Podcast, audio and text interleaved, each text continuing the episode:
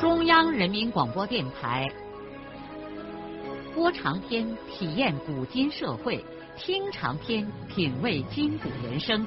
让我们的故事传到千家万户，让每一位听众走进我们长篇联播的新天地。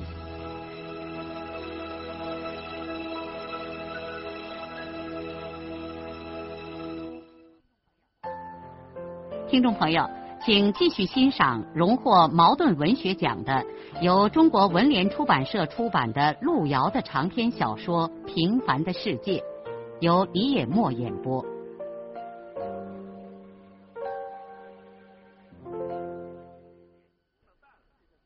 田福堂此刻正在自家窑里的脚地上烦乱的来回走着，他手里拿着一根纸烟。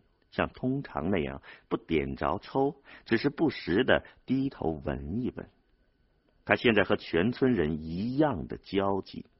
他知道，今年如果连川道里的这点庄稼也保不住，那就别说明年春天，恐怕今年冬天村里就要有断队的家伙。到时候人们吃不上，呜哇嚎叫，甚至到外村去讨吃要饭。他作为村里的领导人，脸往哪搁呢？再说，双水村还是全公社的农业学大寨先进大队呢。到那个时候，别村的支部书记就会在背后指着他田福堂的后脑勺嘲笑他。他现在也和大家同样气愤东拉河上游的那几个村庄，那些队欺人太甚了。甚至连一滴水也不给下游放，眼看着让双水村成为一片焦土。他同时也对公社领导有意见。哼，你们这些公社领导，怎么不能给这几个村的领导做做工作来？难道你白明川和徐志公就领导东拉河上游的那几个村啊？啊，双水村不是你们管辖的范围。哼如果我是公社领导，那我会把水给每个村都公公平平的匀开。不过，光焦急和气愤，并不能解决双水村的现实问题。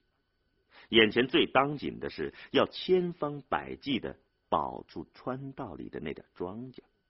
只要保住这点收成，全村人今年冬天就能凑合着过去。至于明年开春以后，国家就会往下拨救济粮的，到时候就不是光双水村吃救济粮，其他的村也得吃。要是不光彩，大家一块儿不光彩，别让他田福堂先当鬼子孙儿。但是川道里的这点庄稼怎么能保得住呢？田福堂是焦急不安，他一筹莫展。他知道全村人都在等着看他怎么办。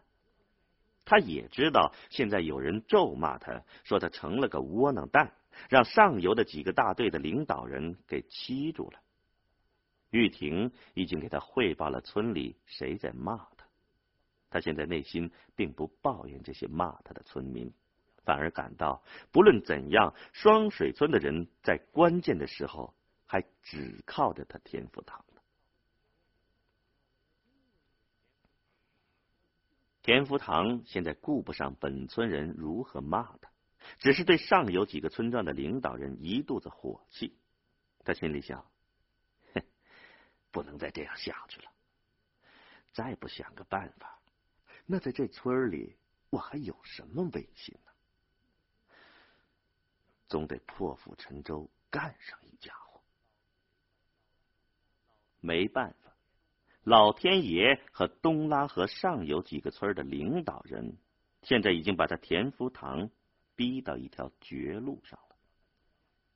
他在脚地上转了一阵之后，天已经昏暗下来。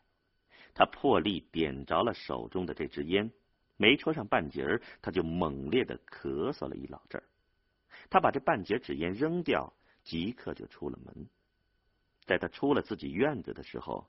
他老婆撵出来说：“哎，你还没吃饭嘞！”他只顾走，头也不回的说：“饭先放着，我我开个会，完了回来再吃。他先来到孙玉婷家，让孙玉婷立刻通知大队、小队的干部，一吃完晚饭就到大队部来开会。他给孙玉婷布置完，就一个人先去了大队部。大队部在田家阁老这边的公路上，一线三孔大石窑洞，两边两间堆放公务，中间一间就是会议室。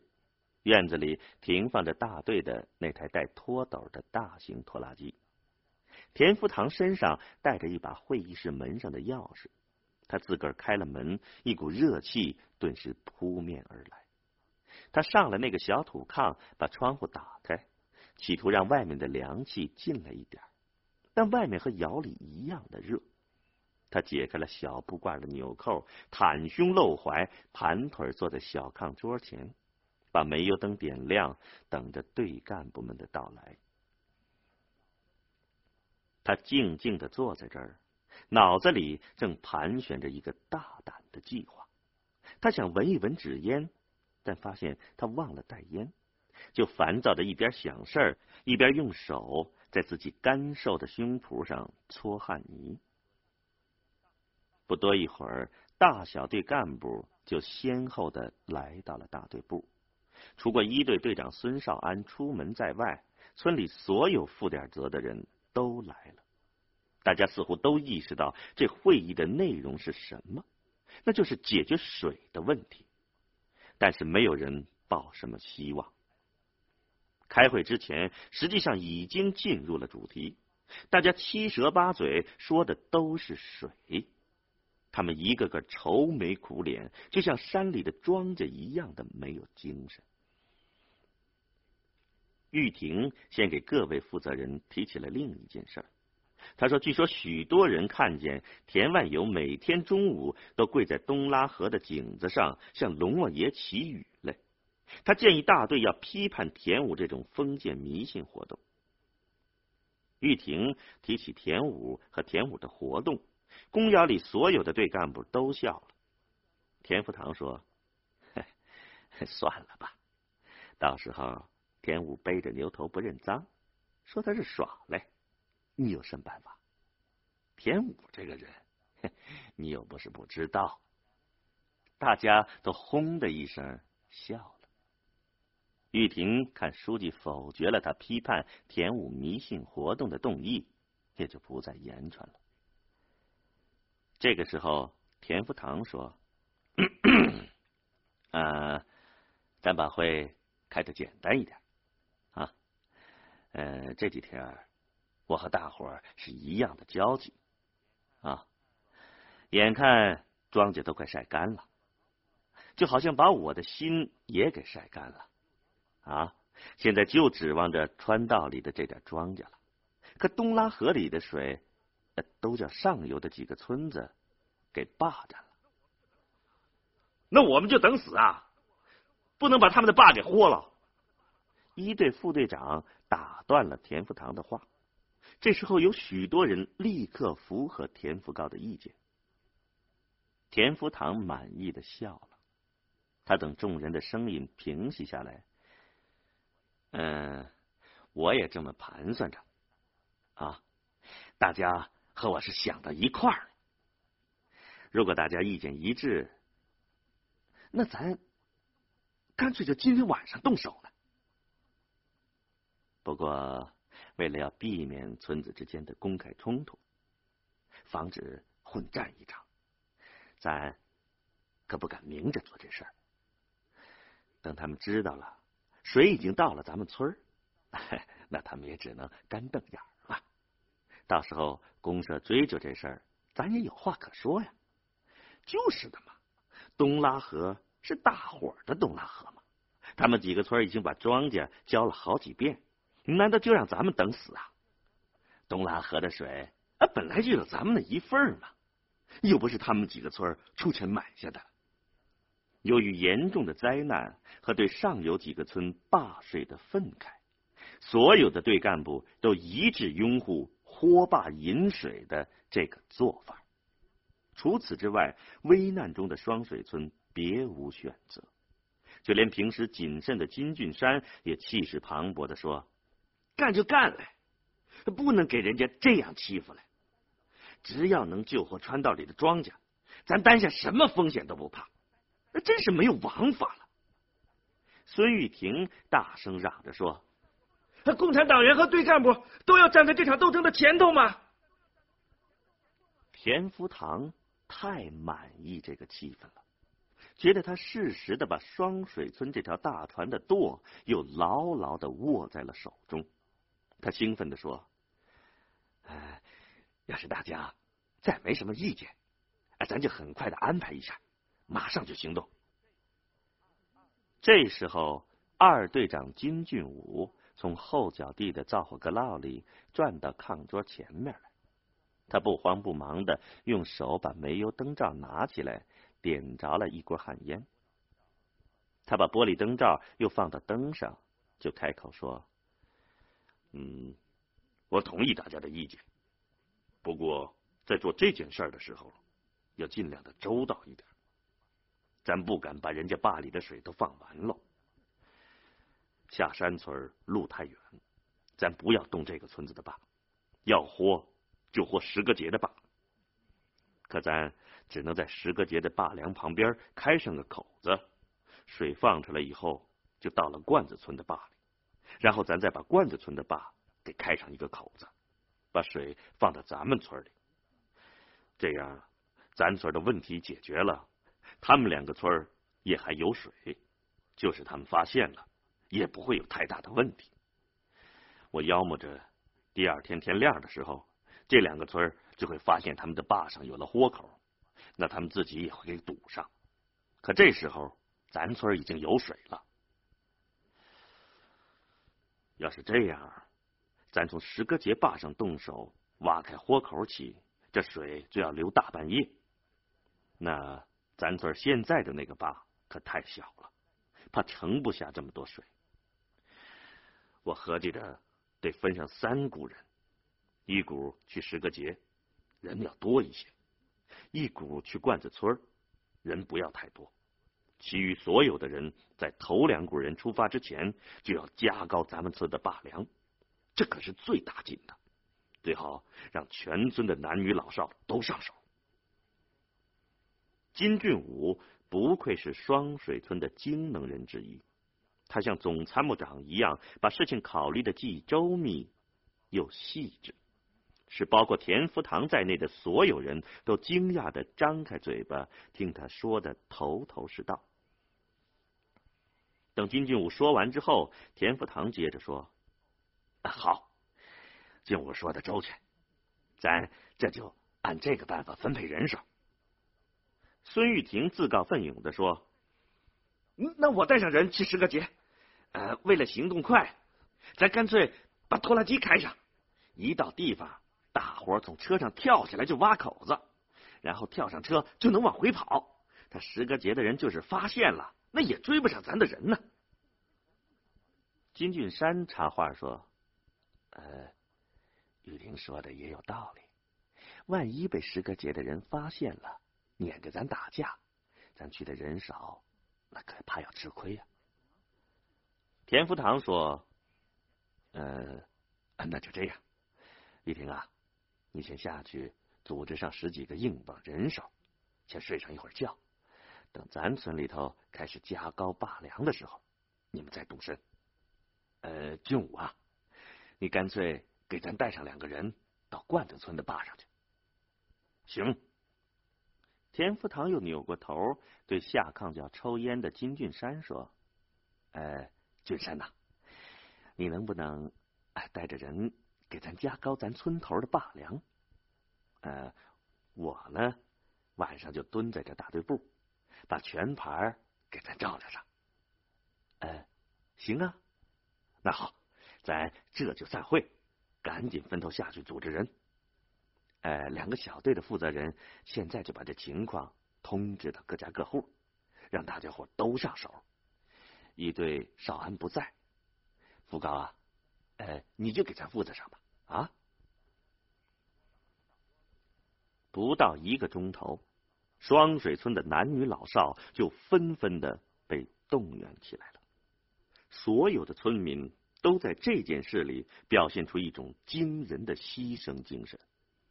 做这种事，谁也不再提平常他们最看重的工分问题，更没有人偷懒耍滑，而且也不再分田家、金家或是孙家，所有的人都为解救他们共同生活的双水村的灾难而团结在了一面旗帜之下。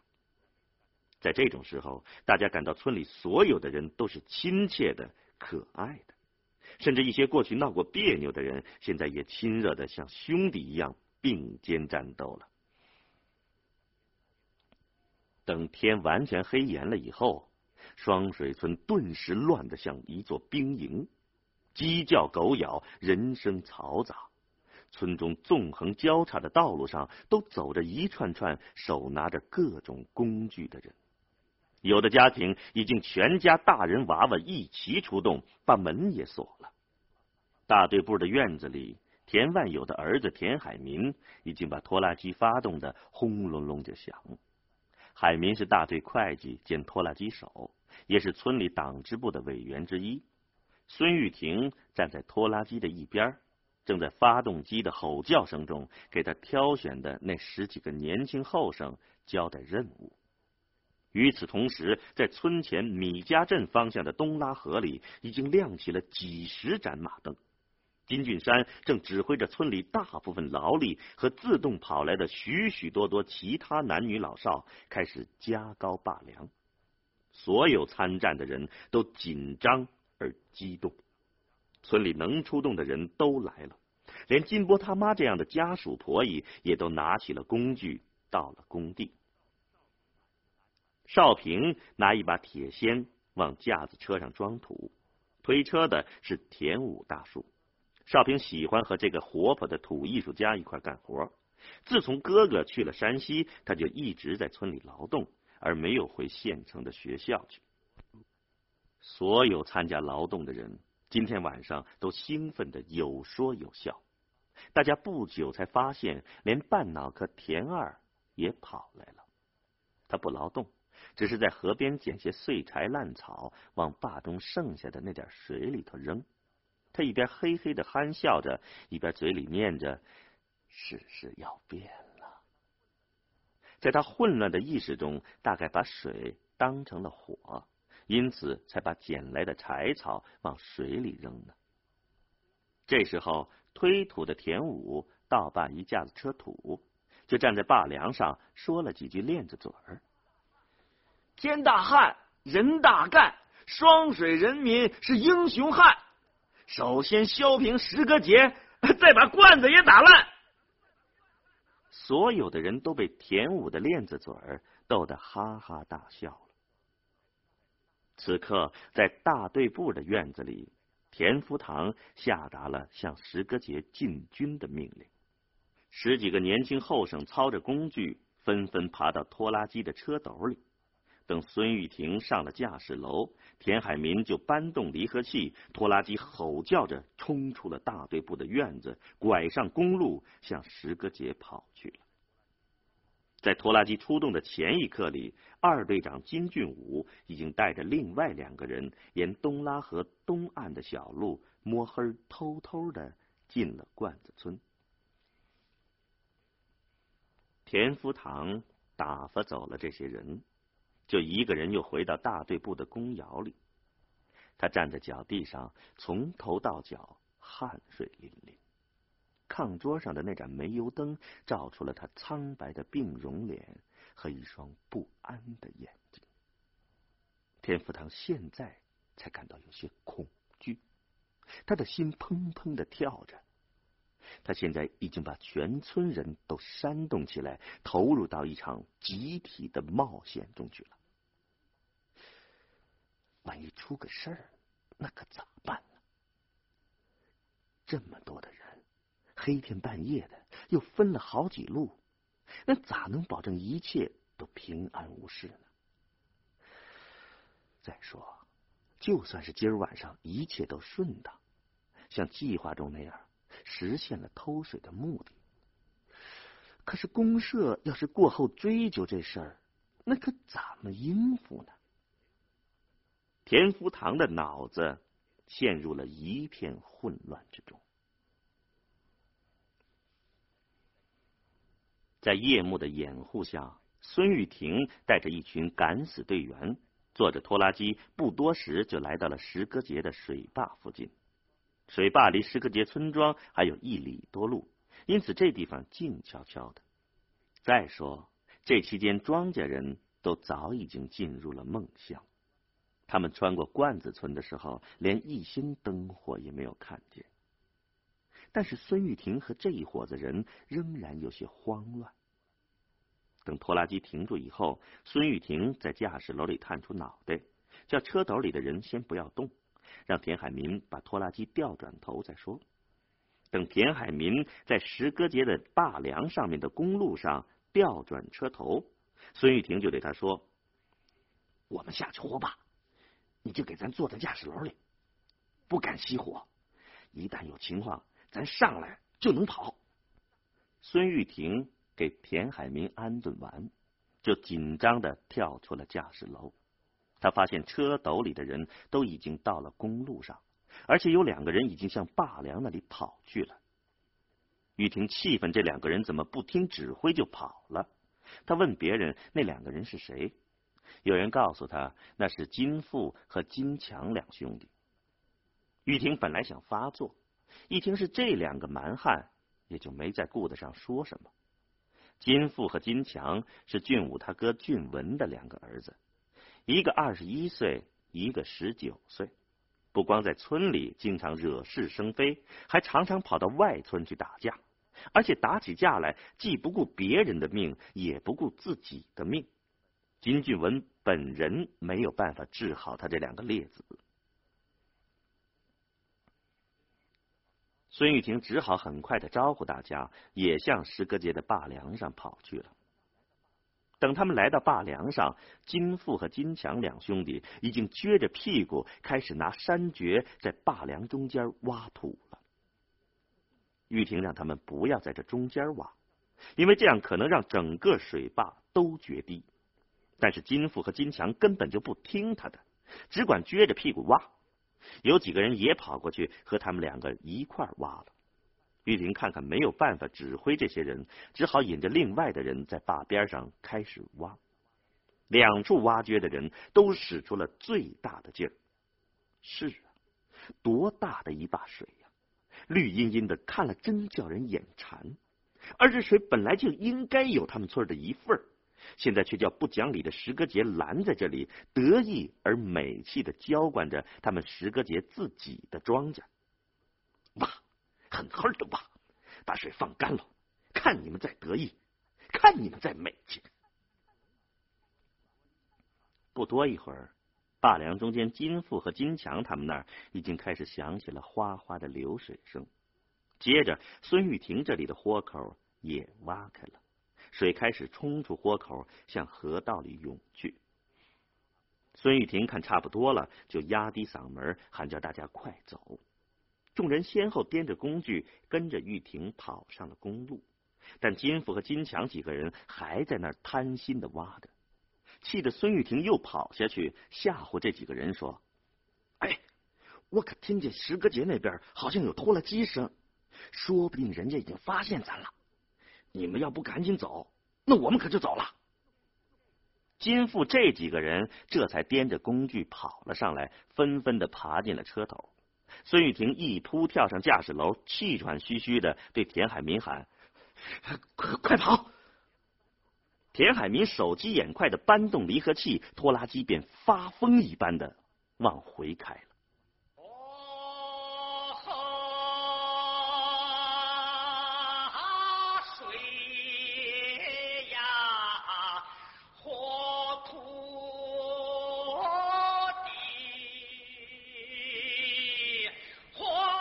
的长篇小说《平凡的世界》今天就播送到这里。您听了以后有什么感想、体会和建议？欢迎来信告诉我们。来信请寄中央人民广播电台听众工作部，邮政编码幺零零八六六。请明天继续收听。节目编辑叶咏梅。